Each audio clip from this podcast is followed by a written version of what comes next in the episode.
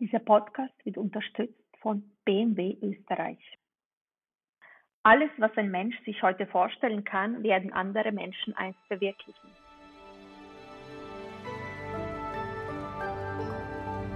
Sie hören Edition Zukunft, der Podcast über das Leben und die Welt von morgen.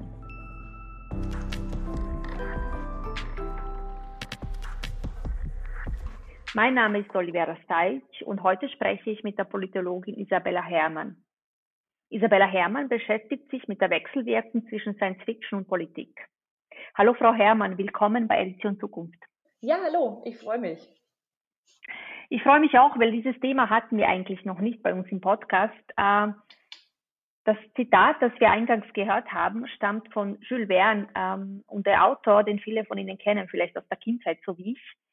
Äh, der wird oft Vater der Science Fiction genannt. Er befasst befasste sich damals eigentlich hauptsächlich mit dem technologischen Fortschritt äh, seiner Zeit. Er war Zeitgenosse des großen industriellen Aufbruchs und verarbeitete in seinen Romanen Erwartungen und Ängste der Menschen, die natürlich auch äh, erschrocken waren, ob dieses, ob diese rasanten Veränderungen, die damals stattfanden. Womit er sich weniger äh, befasste, waren so gesellschaftlich-politische Entwicklungen, die es damals natürlich auch äh, gab, äh, wie zum Beispiel äh, der Sklavenhandel, der teilweise auch schon langsam kritisiert wurde.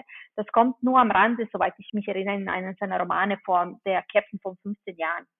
Frau Herrmann, wieso ist das so, dass wir ständig ähm, in der Wissenschaft und Popkultur über die Wechselwirkung zwischen Science Fiction und Technologie reden, aber selten über die ethischen Werte und die politischen Strukturen, die in diesen Romanen und Filmen vorkommen? Ja, ich würde Ihnen da tatsächlich zur Hälfte zustimmen.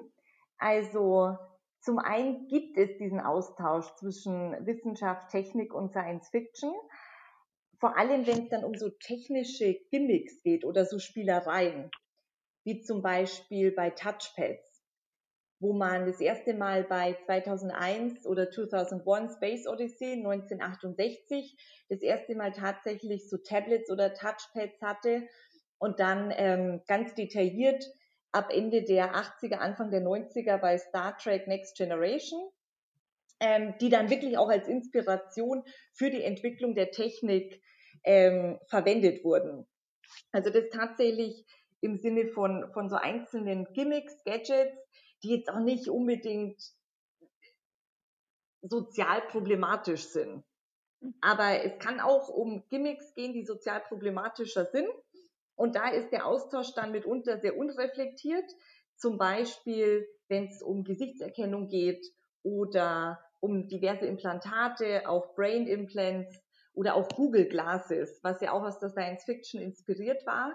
Und diese, ich nenne sie jetzt mal Silicon Valley Pioniere, die ja auch alle Science Fiction Fans sind, also per Selbstaussage, die ja solche Techniken vorantreiben, weil da zum Teil auch ein ganz naives Bild von sozialer Komplexität und Technikbegeisterung vorherrscht.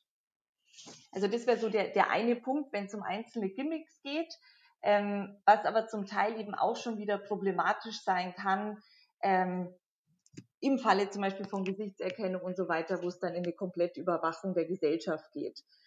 Ähm, das heißt jetzt aber nicht, dass Science Fiction sich tatsächlich selbst nicht kritisch ähm, mit Problemen in Bezug auf Technik und ethische Probleme oder politische Fragestellungen auseinandersetzt. Also da gibt es sehr offenkundige Beispiele.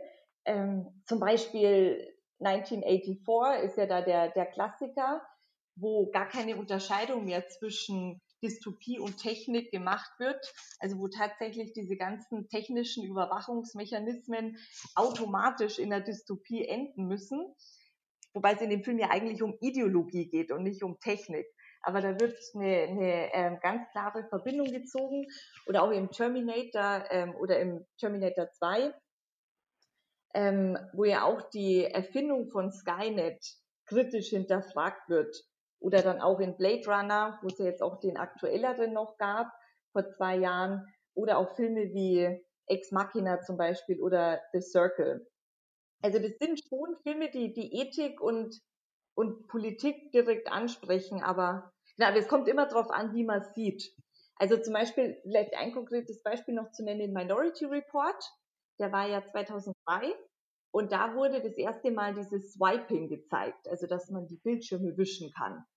Und es war natürlich ein wahnsinnig cooles Gimmick, weil da stand dann Tom Cruise in seiner Schaltzentrale und hat dann gewischt und vergrößert und was weiß ich. Und es wurde tatsächlich auch mit einer Unternehmung zusammen entwickelt und wurde dann der Standard. Aber das heißt ja nicht, dass es in Minority Report nicht eigentlich um das große Thema von Predictive Policing geht, was ja eine ganz eindeutige ethisch-politische Kritik im Film ist. Aber wenn ich ihm nur das andere sehen will und nicht das eine, dann kann ich da einfach auch die Augen verschließen. Äh, ja, das heißt, es kommt auf die auf die äh, Interpretation, die Le äh, also die Leseweise quasi, weil Sie jetzt Deutsche 84 erwähnt haben. Das war ja äh, eben ursprünglich ein Roman und kein Drehbuch. Ähm, und da ist der Schwerpunkt, also die Technologie spielt da quasi eine untergeordnete Rolle. Sie ist da und sie ist böse. Das wird von vornherein angenommen. Sie ist nur Mittel zum Zweck und die Ideologie ähm, die sich äh, in ihr ausdrückt, ist, steht eben im Mittelpunkt, während bei Minority Report schon dieses Ästhetische auch im Vordergrund steht. Also Sie haben es erwähnt, nicht nur, dass der Tom Cruise hübsch ist, sondern diese ganzen Gadgets sind ja wahnsinnig ansprechend. Mhm. Genau. Es ist dann nur eben ähm, so interessant, weil bei 1984, ähm, also tatsächlich vom Roman her gedacht und, und, und nicht von der Verfilmung, wird eben jetzt, wenn zum Beispiel in Deutschland und Österreich auch, wenn es da Dis Diskussion gibt zur Gesichtserkennung zum Beispiel, dann wird ja immer betitelt oder es ist einfach der Referenzpunkt und wir landen in 1984. Wobei wir ja demokratisch verordnete Staaten sind, aber es wird dann von vornherein davon ausgegangen, wenn diese Technik da ist, dann führt die automatisch in die, in die äh, Dystopie. Und die Verbindung finde ich sehr interessant. Das heißt, wir, wir blenden eigentlich, äh, wenn wir äh, diese Ängste entwickeln und besprechen. Wir blenden oft aus, dass wir es ja noch immer in der Hand haben in einer Demokratie, wie diese technologischen äh, Gadgets, wie, die, wie der Fortschritt und so weiter äh, gelenkt wird. Wir blenden aus, dass wir eigentlich ein Mitbestimmungsrecht haben. Ganz, ganz genau, ganz genau. Wir müssen es natürlich nur auch nutzen. Das ist natürlich klar. Aber ähm, Technik ist auf jeden Fall immer menschengemacht und es liegt dann einfach an uns, wie wir es entsprechend formen. Gibt es gute Beispiele in Science-Fiction-Filmen oder Romanen, äh, wo man sieht, äh, dass der Mensch eben quasi noch immer die Kontrolle behält darüber, was die Technologie mit ihm macht, die er selbst erschaffen hat? Da würde ich ähm, verweisen auf das ähm, ganz aktuelle Genre, was so seit den 2010ern, würde ich sagen, durch die Decke geht, ist ähm, Solarpunk. Also was im, im Gegensatz ja. zum, zum Cyberpunk, was in den 80ern so ein wahnsinnige dystopische Welt aufgespannt hat, wo man letztendlich von der Technik beherrscht wird und machtlos ist. Zum Beispiel ähm, der Neuromancer von William Gibson oder eben der erste Blade Runner aus den 80er Jahren sind da eben die Beispiele, ähm, wo also alles sehr düster ist und sehr dunkel und es geht auch gar nicht mehr darum, die Verhältnisse wirklich zu kritisieren oder sich aufzulehnen, sondern es wird normal. Also es ist praktisch eine Normalisierung von dieser Ausweglosigkeit, also sehr drastisch. Und da im Gegensatz dazu ist ja auch der Name schon angelegt, ne, mit dem Solarpunk, der verweist ja eindeutig auf, auf Cyberpunk, ist es beim Solarpunk so, dass äh, wir eine utopische Welt aufspannen, wo sich der Mensch durch Technik befreit und kreativ die Technik selber formt. Und da ist es überhaupt ein sehr diverses, inklusives Weltbild, grenzüberschreitend, ähm, Antikapitalismus, ne, es kommt auch Transgender mit dazu. Und da geht es eben explizit um, um Modell zu sagen, wir Menschen, wir können uns durch die Technik selbst befreien und selbst formen und uns selbst eine bessere Gesellschaft aufbauen. Also finde ich eine sehr erfrischende Gegendarstellung ähm, zu diesem ganzen Technikdeterminismus, der ja auch gleichzeitig vorherrscht. Ähm, ich würde wiederum etwas kritisieren, dass die, ähm, die utopischen Vorstellungen zum Teil dann doch etwas naiv sind. äh, fürchten wir uns lieber, als dass wir optimistisch sind? Äh, hat deswegen äh, diese Genre vielleicht nicht so einen großen oder nicht so einen Massenerfolg? Ähm, auf jeden Fall. Also es geht es geht natürlich schon mal darum, ähm, dass, dass die Angst immer spannender ist als als die, die große positive Vorstellung. Es zieht einfach an. Und im Science-Fiction-Genre ist es ja wie in jedem anderen Genre, ähm, in jeder anderen ähm, Kulturform, ja so, dass das Interessante aus dem Konflikt entsteht. Es ist einfach so, ne? Also da werden letztendlich ja. Ängste, Bedürfnisse, Sorgen durchgespielt, die unsere menschliche Grundbedingung einfach ausmachen. Also der Mensch ist ja ein konfliktbeladenes Wesen. Ne? Wir sind mit der eigenen Sterblichkeit konfrontiert und damit, dass wir eben nicht perfekt sind. Und diese grundlegenden Themen werden auch in der Science Fiction verhandelt und lösen natürlich immer Konflikte aus. Also von dem her ähm, würde ich es gar nicht unbedingt als Kritik am Genre sehen, sondern als Selbstverständlichkeit, weil dadurch die ganze Spannung erzeugt wird. Nur mhm ist es natürlich, ist es natürlich auch wichtig, dass man irgendwo einen, einen positiven Blick in die Zukunft hat, weil es ja auch unsere Gedankenwelt prägt.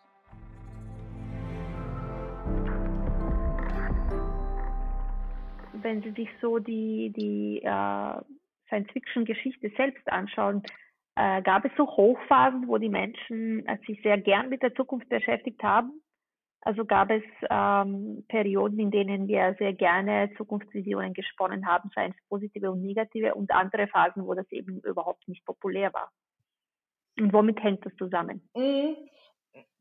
Also im Grunde, ähm, klar, kann man immer in, in, in Hochphasen oder Phasen einteilen, wo vielleicht nicht so ein großes Interesse war, aber letztendlich gab es eine durchgängige Produktion in dem Genre. Also seit, seit der Begriff auch populär wurde, in den, in den 20er Jahren letztendlich.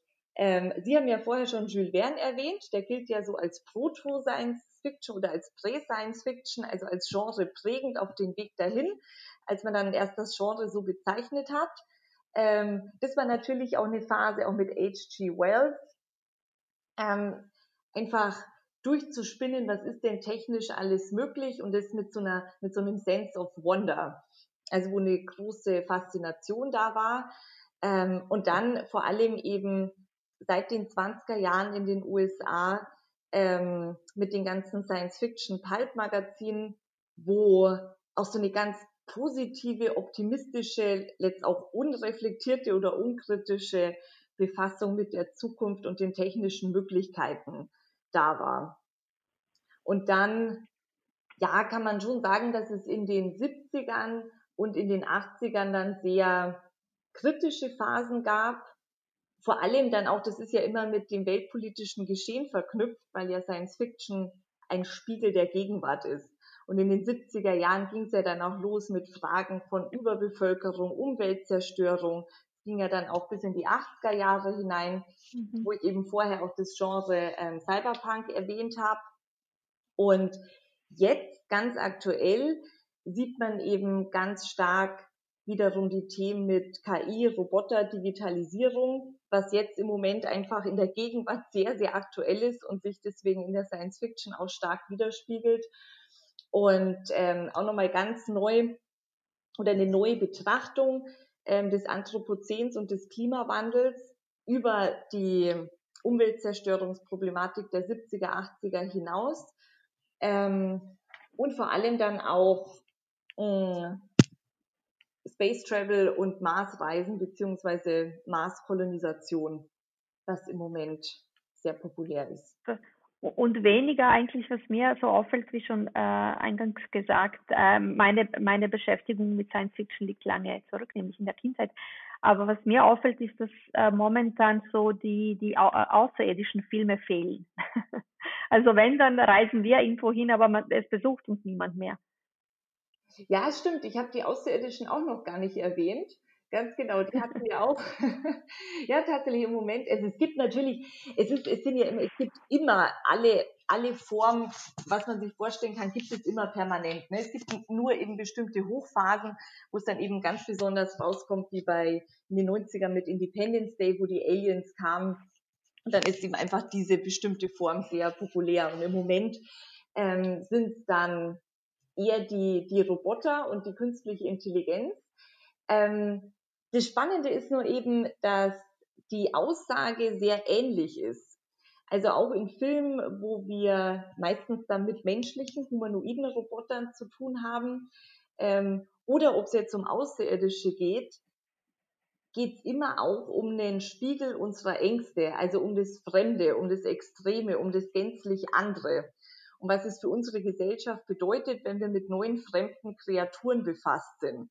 Also ich würde fast sagen, in vielen, ähm, müssen ja nicht immer unbedingt Filme sein, aber auch in bestimmten Romanformen oder auch in Comics, werden tatsächlich Außerirdische mit bestimmten Formen von humanoiden Robotern vielleicht jetzt nicht eins zu eins austauschbar, aber die Idee, die dahinter steht, so eine kritische Reflexion des anderen, ist sehr, sehr ähnlich. Und ja, wie, wie gesagt, im Moment, weil wir auch in den Medien von der realen Entwicklung, was Roboter anbelangt, stark eingeholt werden, ist es im Moment ähm, ja tatsächlich ein sehr starkes Thema und weniger die Außerirdischen. Ja. Ein anderes aktuelles Thema wäre die Pandemie, in der wir uns gerade befinden. Deswegen sprechen wir beide auch nicht äh, in einem Studio von Angesicht zu Angesicht zueinander, sondern sind eben räumlich getrennt, wie es sein muss, ja. Ähm, werden wir demnächst äh, Filme, Serien, Romane sehen, die sich auch äh, mit einer dystopischen Welt der sozialen Distanz und der weltweiten äh, Pandemien befassen? Würde ich, würde ich schon davon ausgehen, ähm, also nicht nur auch in der Science Fiction, auch in der, in der Forschung, in, oder letztendlich in allen Forschungszweigen, sei es Natur- oder Sozialwissenschaften. Ich glaube, da kommt jetzt ein, ein regelrechter Boom, ähm, auch um Forschungsgelder abzugreifen und so weiter. Und das ähm, spiegelt sich ja dann im Kulturleben genauso wieder. Ähm, auf jeden Fall.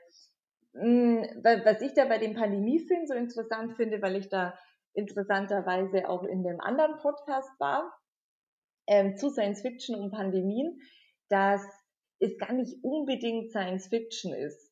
Also in diesen klassischen Pandemiefilmen wie Outbreak oder Contagion, das sind ja dann mehr Thriller oder Dramen. Oder World ja. War Z wäre dann mehr so die Zombie-Geschichte. Ähm, also wo man sagt, da hat man irgendwo eine, eine Art, ähm, eine Darstellung von der Pandemie an sich. Was mir auffällt bei der, bei der Science Fiction, wenn es da um Pandemiedarstellung geht, dass es dann eigentlich wieder um andere Themen geht. Also wie zum Beispiel bei Children of Men von 2006, mhm. ein ganz toller Film. Da gibt's ähm, eine Art Plage der Menschheit, was auch eine Pandemie ist, wo zum Beispiel die Leute ähm, keine Kinder mehr geboren werden. Genau, also es werden keine Kinder mehr geboren. Und jetzt kann man sich dann natürlich auch ausmalen, ähm, globale Pandemie, wie wird damit umgegangen, was bedeutet es, aber im eigentlichen Sinn geht es da ja um die metaphorische Betrachtung. Und das ist eben bei Science Fiction immer interessant, ähm, was uns diese ganzen Erzählungen über Urängste oder Ursehnsüchte oder über das drüber hinaus sagen. Also dass es nicht unbedingt dann darum geht, wie zum Beispiel in Contagion, was ja ein sehr realistischer Pandemiefilm ist, der ähm, sich ja wirklich mit den Realitäten rund um die Pandemie befasst in einer Art Dramastruktur. Und da verweist eben Science Fiction immer drüber hinaus. Und das finde ich eben wahnsinnig spannend, da zu gucken, was ist denn da das dahinterliegende eigentlich? Und ähm, genau, also da würde ich gar nicht mal sagen, dass Pandemiefilme ganz klassische Science-Fiction-Filme sind. Okay, äh, Sie sagten schon, ich fasse jetzt kurz zusammen unseren ersten Teil. Äh, Science Fiction ist nichts anderes als der Spiegel unserer Gegenwart. Die Ängste, die Probleme, die Fragestellungen, die sich die Menschheit mhm. derzeit stellt, in, inspiriert eben äh, Film äh, und äh, Roman in diesem Genre. Wir machen jetzt eine kurze Pause und gehen dann nicht in die Zukunft, sondern äh, tatsächlich zurück in die Vergangenheit. Bleiben Sie dran.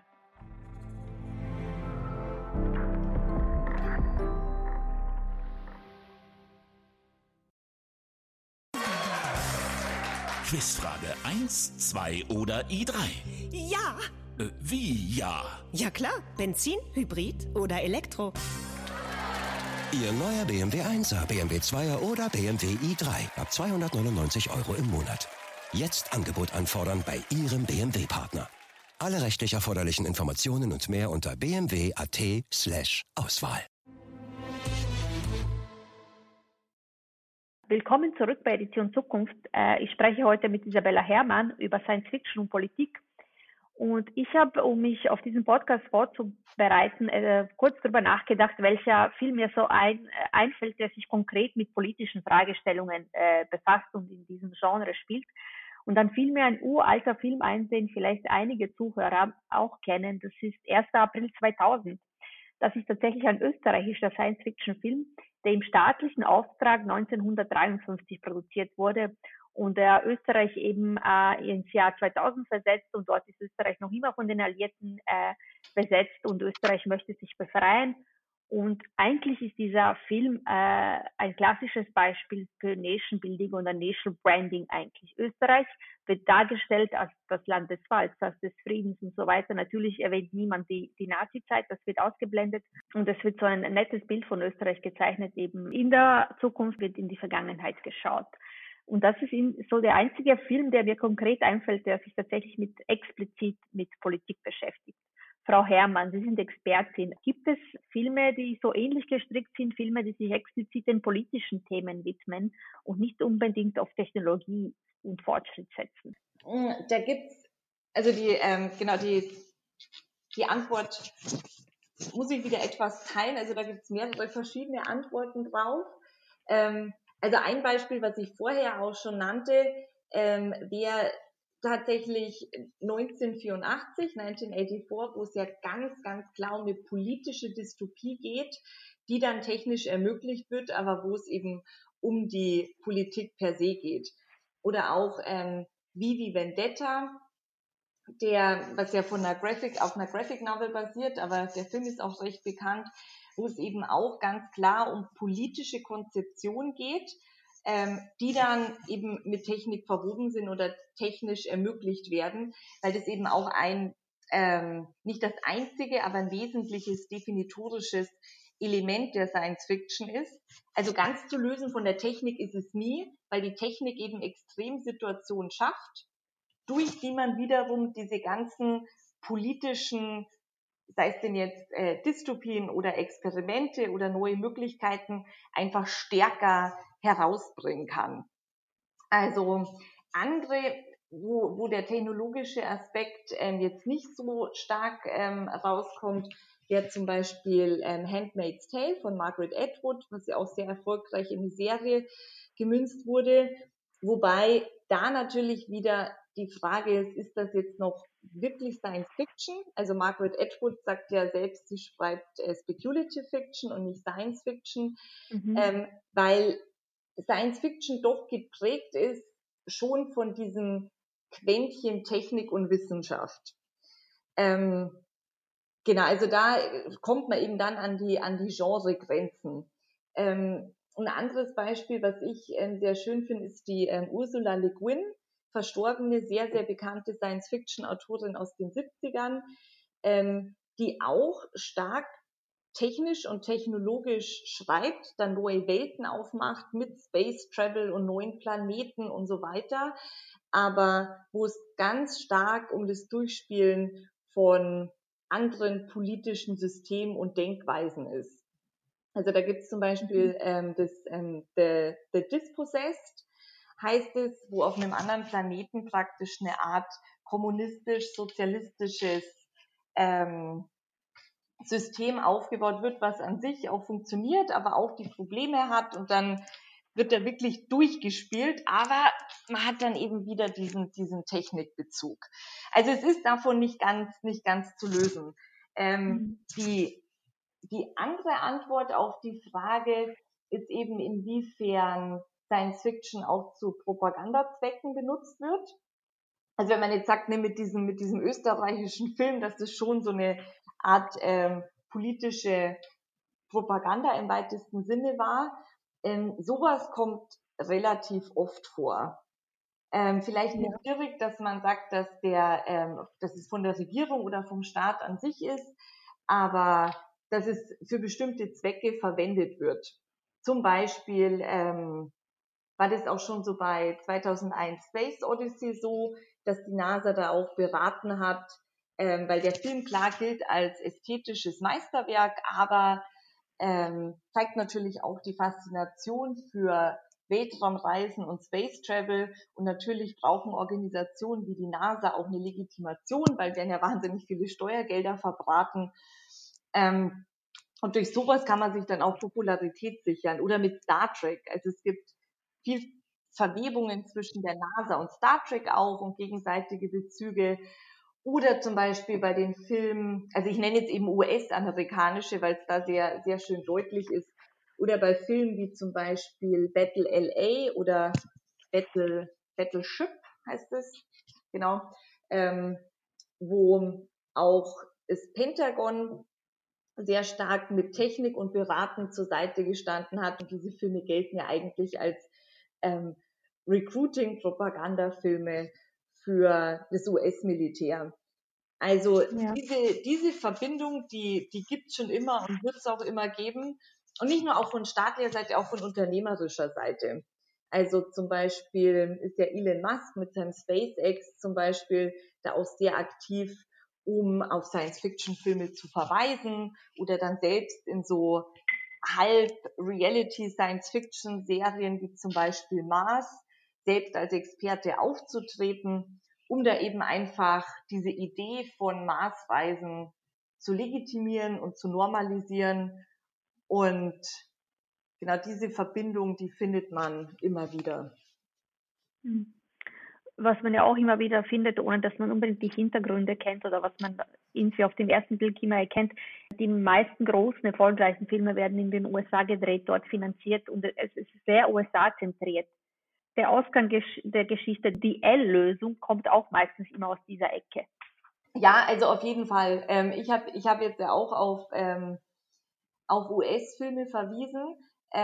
Was natürlich dann auch wiederum Grund ist, dass ich öfter auf US-Filme verweise, weil die eben auch bekannter sind. Ne? Dann hat man auch einen Erkennungseffekt im Publikum. Es, ist so, es ist so, eine, ähm, so ein Teufelskreis letztendlich. Aber es gibt schon auch viele Ausbrüche. Also es ähm, gab ja in den letzten Jahren sehr, sehr starke Science Fiction aus ähm, China zum Beispiel. Ähm, auch aus ähm, Afrika, Lateinamerika gibt es einiges, ähm, wo ich auch tatsächlich mehr sehen kann, weil ähm, ich auch in der Jury und jetzt auch Festival-Mitdirektorin bei dem Berliner Science Fiction Filmfest bin, wo man einfach wahnsinnig viele Einsendungen aus der ganzen Welt sieht und es sind dann eben nicht die Blockbuster, sondern mehr ähm, Alternative und Independent Science Fiction. Und wenn man dann eben mal von dieser Geldmaschine Hollywood weggeht, ähm, dann sieht man, was sich global in dem Bereich auch tut. Und es liegt auch daran, dass zum Beispiel die technischen Möglichkeiten oder auch Visual Effects immer günstiger werden. Also man kann heutzutage auch wirklich interessante, tolle, gut aussehende Sachen selbst produzieren, ohne dass es ähm, auf den ersten Blick sofort wahnsinnig billig nach Pappkulisse ausschaut. Unterscheiden sich die Themen oder die Fragestellungen dieser kleineren Independent-Filme, die eben nicht aus den USA kommen, ein wenig von den Blockbustern? Also womit befassen sich die Autoren und Autorinnen dort? Mhm. Ähm, dann eben sehr, sehr viel mit den sozialen Gegebenheiten, sozialkulturellen, politischen Gegebenheiten vor Ort. Also was zum Beispiel in, in, in Lateinamerika, wenn man sagt, man hat da ähm, oder auch in Indien oder auch in anderen Weltregionen, man hat da zum Beispiel Slum geprägte Strukturen. Dann spielt sowas eben mit rein und ist dann gemischt mit Technik und dann ist man auch schon wieder so ein bisschen in der ganzen Cyberpunk, Cyberpunk-Ecke oder wiederum in der Solarpunk, wenn es eben etwas ähm, utopischer dann ist. Aber da geht es dann eben um, um wirklich diese Strukturen, die man vor Ort vorfindet und die dann durch Science Fiction eben extremer gestaltet oder etwas abseitiger macht oder einfach einen analytischen Blick mehr drauflegen kann, indem man eben diese Extrementwicklung oder Bedingungen schafft. Aber man geht da wirklich weg von diesen, zum, ja, oft Blockbuster, US-patriotischen Heldenmythen aller Independence Day. Ähm, was man äh, ja. in den USA typischerweise kennt, obwohl es äh, mittlerweile auch nicht mehr so ist. Also das ähm, diversiert sich auch stark. Mhm, das heißt, dass einfach äh, äh, reale politische Beginn Begebenheiten in einem Land zu einer bestimmten Zeit natürlich auch bestimmte Art von, von Science Fiction produzieren. Äh, genau, ein Beispiel, was ich, was ich vielleicht noch, genau, ein, ein Beispiel, was ich vielleicht noch explizit nennen kann, ist eben, wo man sehr schön sieht, ist der Afrofuturismus. Ähm, was jetzt nicht unbedingt nur ähm, oder nicht nur eine Science-Fiction-Bewegung ist, aber in dem Sinne Afrofuturismus ähm, ist auch diese Idee von, man befreit sich durch Technik, also man hat dann so ein Mensch-Maschine befreites Wesen und es ist alles sehr ästhetisch und alles sehr stylisch, stark mit ähm, Antikolonialismus verwoben und da sieht man eben, dass dann ganz neues kulturelles Gebilde entsteht, was eben auch Science Fiction geprägt ist, von dem afrikanischen Kontinent her und über die Diaspora dann verbreitet, ähm, wo einfach eine ganz andere Zukunftskonzeption und eine ganz andere Anschauung vertreten wird. Also das ist tatsächlich dann so eine, so eine Alternativbewegung.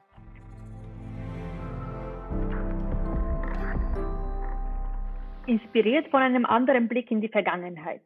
Also indem man äh, einfach Kolonialismus ausblendet oder, oder eben anders thematisiert. Das bringt mich auf ein anderes Genre und, und äh, äh, bald nähern wir uns dem Ende, leider. Aber ich würde noch gern über diese äh, Filme oder Romane oder Geschichten, die sich eben mit alternativer Geschichte beschäftigen. Das fasziniert mich sehr, nicht nur, weil ich mal Geschichte studiert habe, wie zum Beispiel der, der sehr erfolgreiche Roman und, und die momentan auch, glaube ich, aktuelle Serie The Man in the High Castle.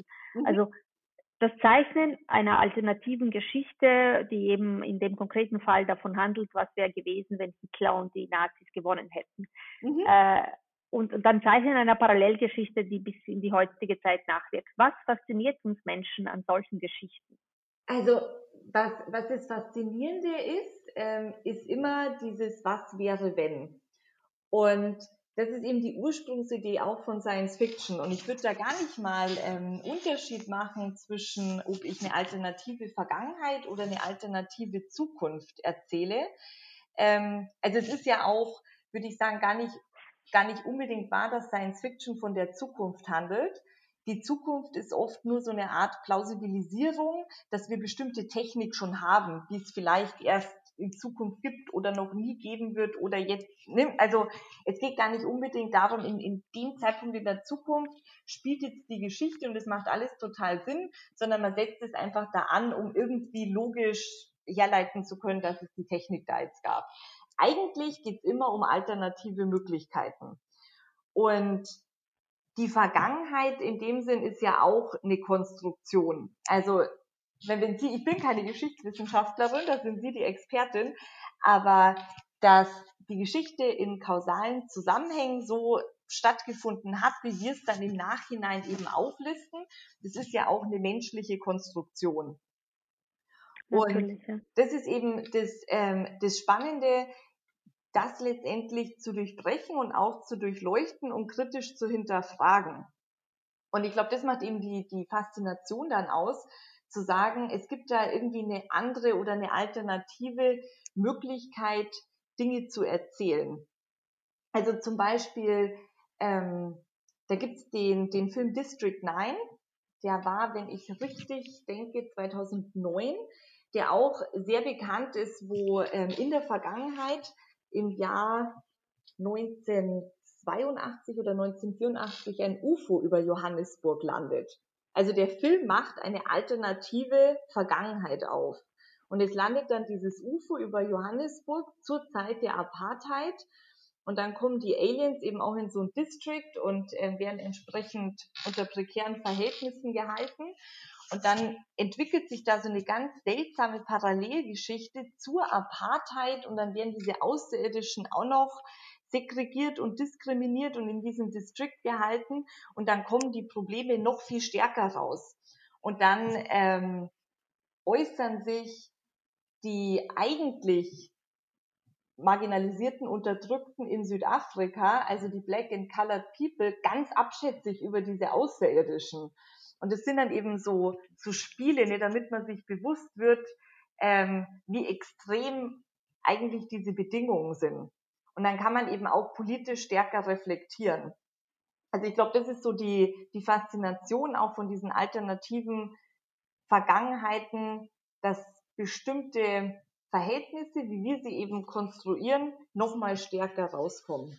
Frau Herrmann, ich bedanke mich herzlich bei Ihnen und liebe Zuhörer, ich bedanke mich auch bei euch.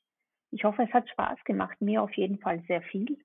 Und ich hoffe, wir hören uns in zwei Wochen wieder beim Podcast Edition Zukunft. Wiederhören.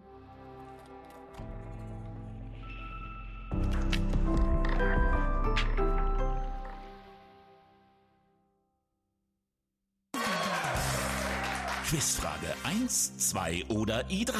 Ja. Äh, wie ja? Ja klar. Benzin, Hybrid oder Elektro. Ihr neuer BMW 1er, BMW 2er oder BMW i3 ab 299 Euro im Monat. Jetzt Angebot anfordern bei Ihrem BMW-Partner. Alle rechtlich erforderlichen Informationen und mehr unter bmw.at slash Auswahl.